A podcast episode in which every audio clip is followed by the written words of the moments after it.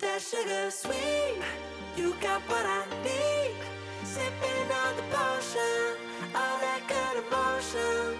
Just my kind of heat. Keep it on repeat. Destined by the motion. Loving this devotion.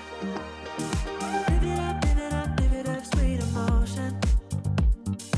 Every time,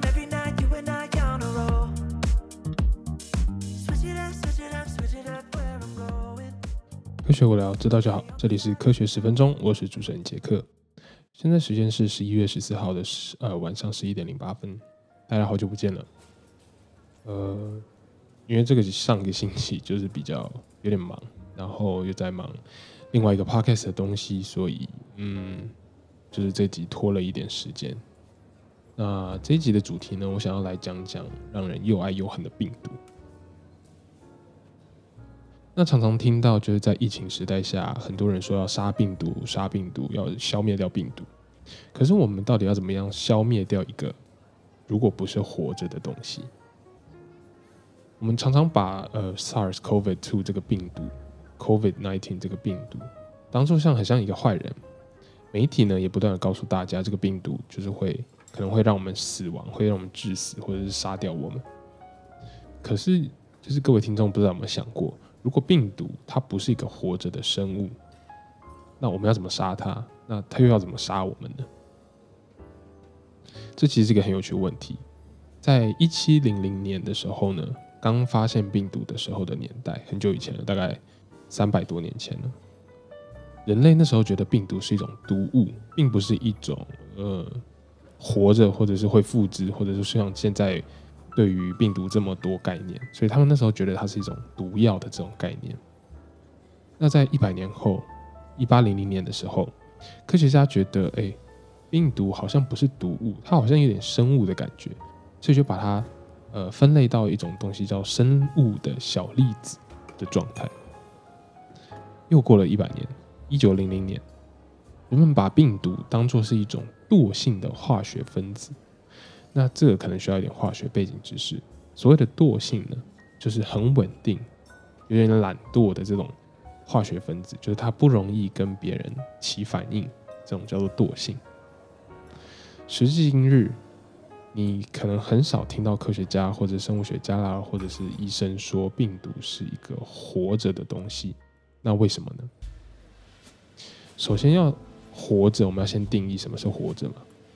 活着，它是一个呃，会像我们一般所处世界的环境下面会产生的一些生物的特征。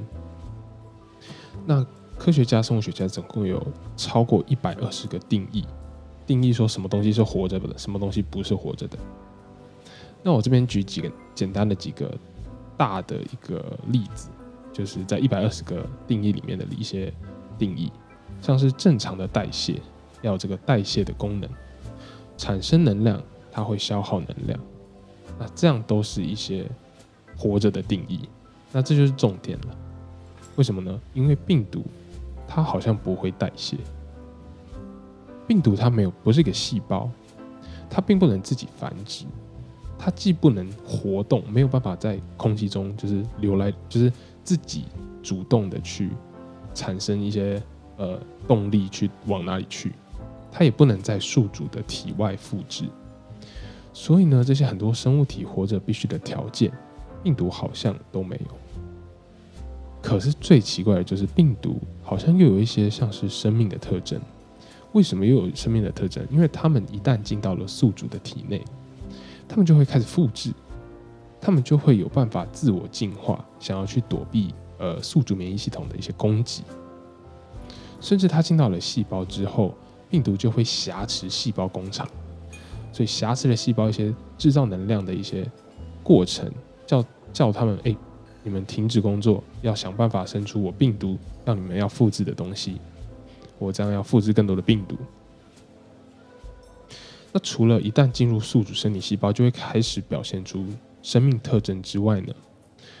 科学发现最新的巨型病毒，它甚至跟细菌一样的大小，然后还包含了一些可能代谢会用到的蛋白质。那是不是这样表示有些病毒其实有可能？有能力去自我代谢，那这样的话呢，我们是不是对于病毒这个活着的定义，还是是不是又要再修正了呢？这边呢，提提供一个我想到一个很好玩的想法，听众可以想想看，就是病毒啦，它算是一个微观的世界，因为它它 size 太小了，你看不到它。但我们如果目光放到很大很大，放到我们的世界中的时候，我们可以想，只有一个人。就是一个人体是没有办法自己复制成更多的人的，那相当于病毒自己也没有办法复制自己。那我们要怎么看，或是定义病毒是不是生物体，或者是有生命特征，或者是任何东西是不是一个生命，是不是只取决于我们用什么样的角度来看？我们今天是用微观的角度来看，还是用巨观的角度来看？我觉得这是一个还。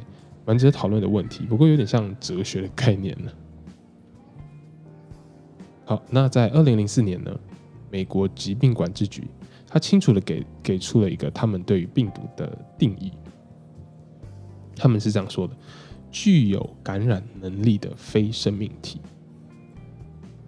然后他们也换了一个名词，叫做借来的生命体。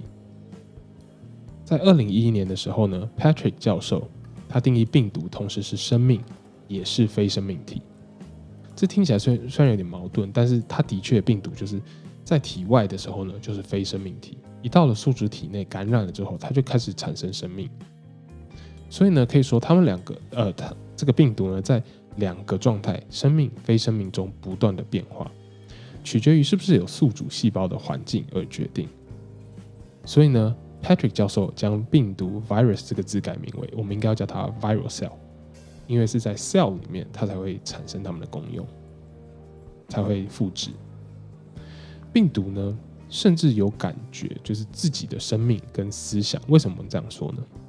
因为当它们存在于宿主细胞的时候呢，它们并不会疯狂的产生或者是复制它们所需要的东西。很多病毒，它是缓慢稳定的产出自己的材料。那为什么要缓慢稳定呢？因为你一下太过激烈的话呢，除了有可能被免疫系统发现、被攻击之外，有可能像是血汗工厂那样，就是你一直不断的 push 细胞工厂要做出这些东西，那它真的太累了，细胞就会死掉，细胞就会凋亡，它就会坏掉。所以病毒其实是有一点，就是你这么看它好像有一点自己的想法的。病毒有的会慢慢的、慢慢的去改变宿主细胞的基因组。那聪明的听众可能有想到，细胞突变的时候呢，很多时候也是因为病毒的感染而出现。因为病毒呢，它会去把自己的细胞基因、自己里面的基因组呢，注入到宿主细胞里面，跟宿主细胞的基因混合在一起。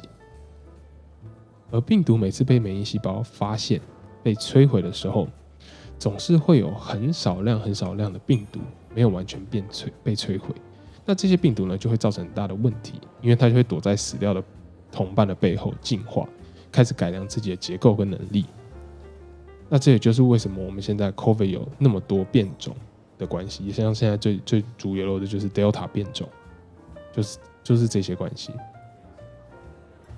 病毒的因呃，因为构造太它太简单了。甚至被科学界常常忽略掉。以前的科学家觉得这方面就是病毒学这方面根本就不是很重要，所以没有很致力发展病毒学的研究。直到现在疫情爆发，每次的疫情爆发呢，都会 push 很多科学啦或者是医学界的进步。其实也都是因为他们常常被忽略。病毒其实很广泛的存在世界各地，存在我们的生活中。感染的方式呢，更从单一的细胞。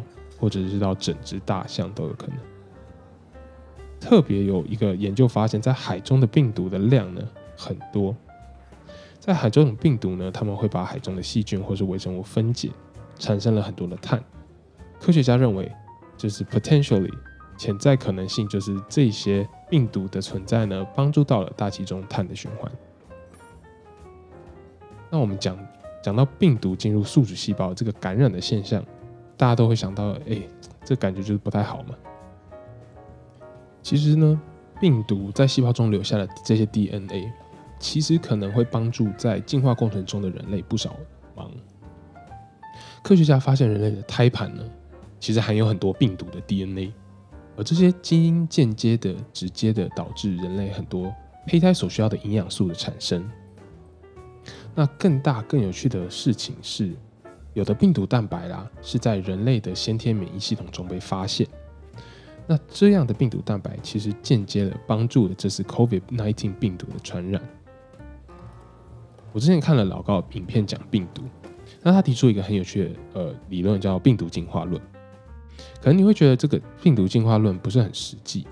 病毒进化论呢，就是想象病毒是在推动人类进化的这一个物质，好像很不实际。可是我想了想，觉得很多时候啦，病毒所留下的这些 DNA、RNA 的遗传物质，它去感染了人体的细胞，导致人体的细胞不断复制之后呢，具备某一些这些病毒的特性。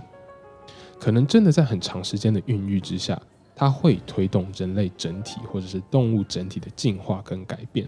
虽然它不一定是好事，不过值得我们去思考，值得我们去研究看看这些特定的基因组、特定的遗传物质到底对人类的进化过程中有什么样的影响。那其实我自己的实验中有一部分啦，也会接触到病毒。虽然我不是在这个病毒的实验室做专门的病毒研究。但是我们呢会利用病毒，会去感染宿呃宿主细胞的特性，想办法让病毒体内带有我们想要研究的基因，然后让这些病毒呢去感染我们想要感染的细胞。那举个例子来说，我现在在研究的就是社会性癌细胞。那经由病毒去感染社会性癌细胞之后呢，我们就可以知道，诶，我想要调控这个特定的基因呢，感染细胞之后是不是？这个基因真的阻止了癌症的生长跟扩散，或者是这个基因是不是加速了癌症的生长跟扩散？那我们就可以很有效的去针对这个基因来设计药物啦，设计各种各样的治疗方法。那呃，这一连串的这个实验设计还有结果分析，其实是非常非常复杂的，不过也是挺算是挺有趣，然后也是。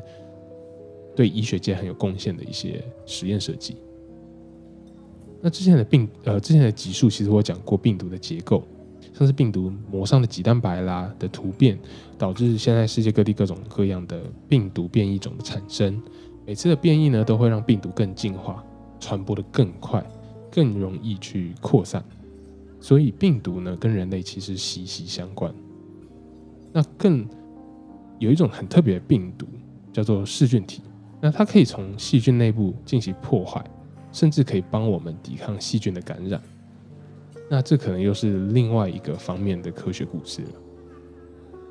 我们有机会的话呢，再做一个集数跟大家特别讲噬菌体。所以病毒其实它不不只不只会感染宿主细胞，它会感染细菌，它会感染各式各样的东西。有些科学家呢发现，其实细胞里面对人体很重要的很多的蛋白。很有可能都是古代病毒所遗留下来的产物，所以病毒才真的就是让人又爱又恨。好了，那今天的病毒故事就到这。喜欢我们的节目的话呢，可以到 Apple Podcast 或是科学十分钟的 IG 留下五星跟评论，或者是你有什么想知道的科学新知、概念、迷思，都可以投稿到给我们哦。那我们就下次见啦，我是 Jack，Peace。